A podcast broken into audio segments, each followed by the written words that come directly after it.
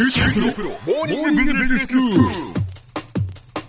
日の講師は九州大学ビジネススクールでイノベーションマネジメントがご専門の永田昭也先生です。よろしくお願いします、はい、よろしくお願いします。えー、先生今日はブックレビュー、はい。なんという本でしょうか？はい、今回はですね、発展する地域、衰退する地域、まあ、地域が自立するための経済学という本があるんですね。はい、まあ、あの、千曲学芸文庫で読めるんですが、こちらをご紹介したいと思います。はい著者はあのジェイン・ジェイコブズという方なんですが、うん1916年に米国のペンシルバニアで、まあ、生まれまして、ええまあ、ジャーナリストとして、まあ、仕事をされる傍ら都市計画に対する反対運動ですとか都市問題に対するあの研究に携わって、まあ、2006年に亡くなっている方です。はいアカデミックな地域経済研究ですとか、まあ、都市論にも非常に大きな影響を与えてきたと言っていいと思います。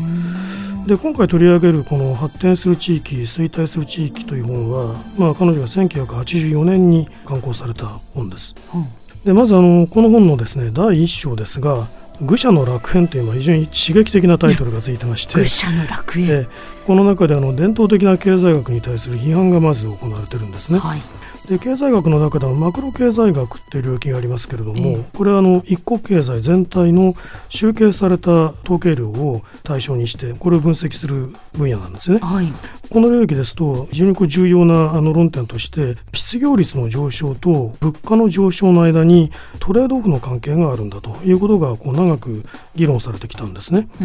んどういうことかと言いますと、えインフレが起こるつまりあの物価が上昇するっていう局面は概してまあ公共期であるわけですね、景気がいい、はい。ですからまあ失業は増大しないわけですね、うん。ところがあのスタグネーションと呼ばれるような経済停滞の局面ですとまあ物価水準はそう高まらない。こう抑制される。その代わりにまあ失業率が上昇してしまう、うんうん。そういうまあシーソーゲームのような関係ええ。トレードオフ関係というものが存在するんだと、はいはいはい。いうことがあの発見されてきたんですね。ええ。でこれはあのフィリップス曲線として知られる、まあ、統計分析の結果の中でまあたびたびあの観察されてきたことでした。はいでところが1960年代の後半以降になりますと、多くの先進国で物価上昇と失業率の上昇というのが同時に進行するという厄介な状況が観察されるようになっていくわけです。うんでこれはまあインフレとスタグネーションのこう同時進行ということでスタグフレーションというふうに呼ばれるようになったわけですね。はいはいでこの伝統的な経済学はこのスタグフレーションと呼ばれるような状況を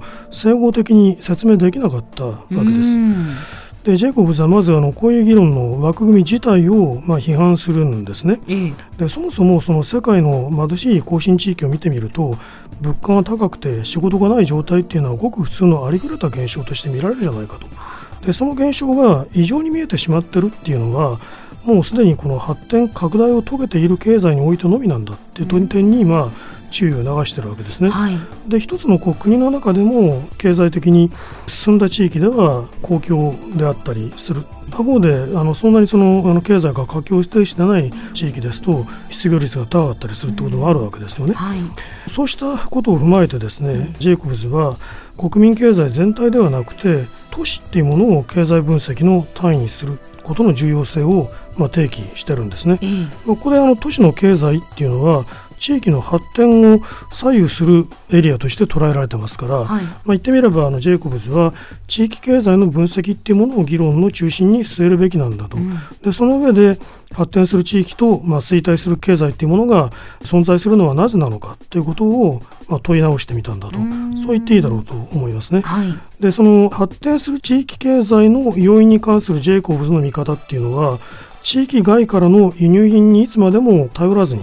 うん。輸入品にこう置き換わっていく。代替する財とかサービスを地域の中で生産できるようになるということなんだと。これはまあ輸入置換輸入置き換えっていうふうに言ってるんですえね。えでこの輸入置き換えっていうのが、まあ、うまくいくためにはですね、うん。とりわけ、まあ、イノベーションと、えーインプロビゼーションが必要だというふうに言ってます。はい。でこのインプロビゼーションっていう言葉はあの一般的にはよく即興というふうに訳されるんですけれども、ええ。まあ、この文脈ではこう臨機応変に改良が行われる、うんうん。まあ、そういうことを意味してるんだというふうに理解できると思います。はい。ではそのどうすればこの輸入置き換えを進めることができるのか。でジェイコブズはその特に効果のない方策についていくつか重要な事例を踏まえた指摘を行っているんですね。はい。例えばよくあの言われることはですね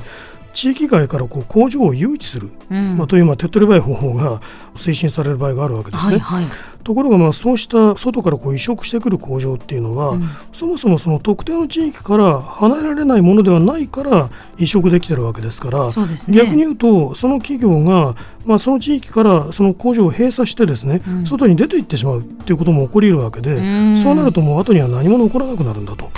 いうことをまあ指摘してるわけですね。えーでまたその地域に交付金とか補助金をつぎ込んで、うん、まあ、工場を作っていこうといったような政府の施策が展開されることもあるわけですが、うん、その地域に活気のある都市っていうものがない場合にそうしたことが行われてもですね、うん、こう依存的な地域が形成されるだけに終わってしまって輸入置き換えには役に立たないんだと。いかなる経済も自前でやるか、まあ、さもなければ発展しないかのどちらかである。というまあ厳しい結論をまとめてるんですね。はい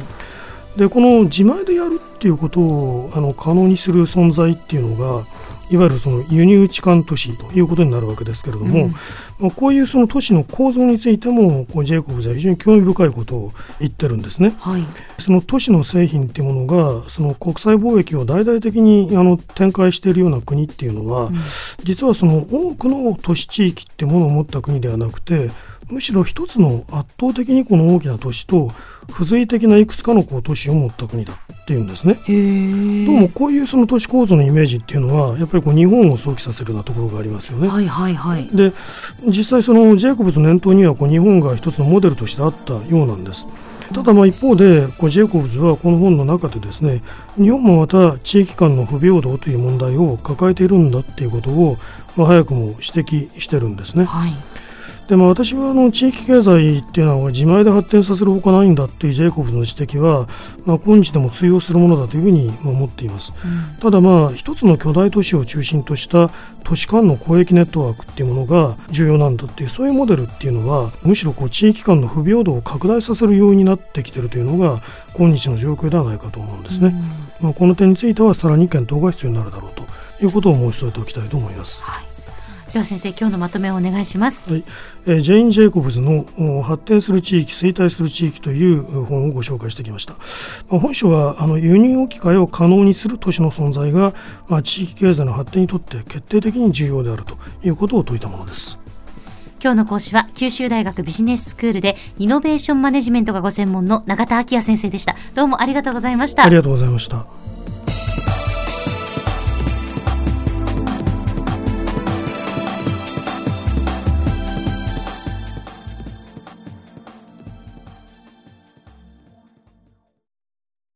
QT プロは通信ネットワーク、セキュリティ、クラウドなど QT ネットがお届けする ICT サービスです。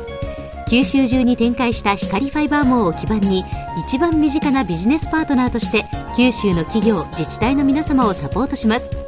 詳しくは QT プロで検索を。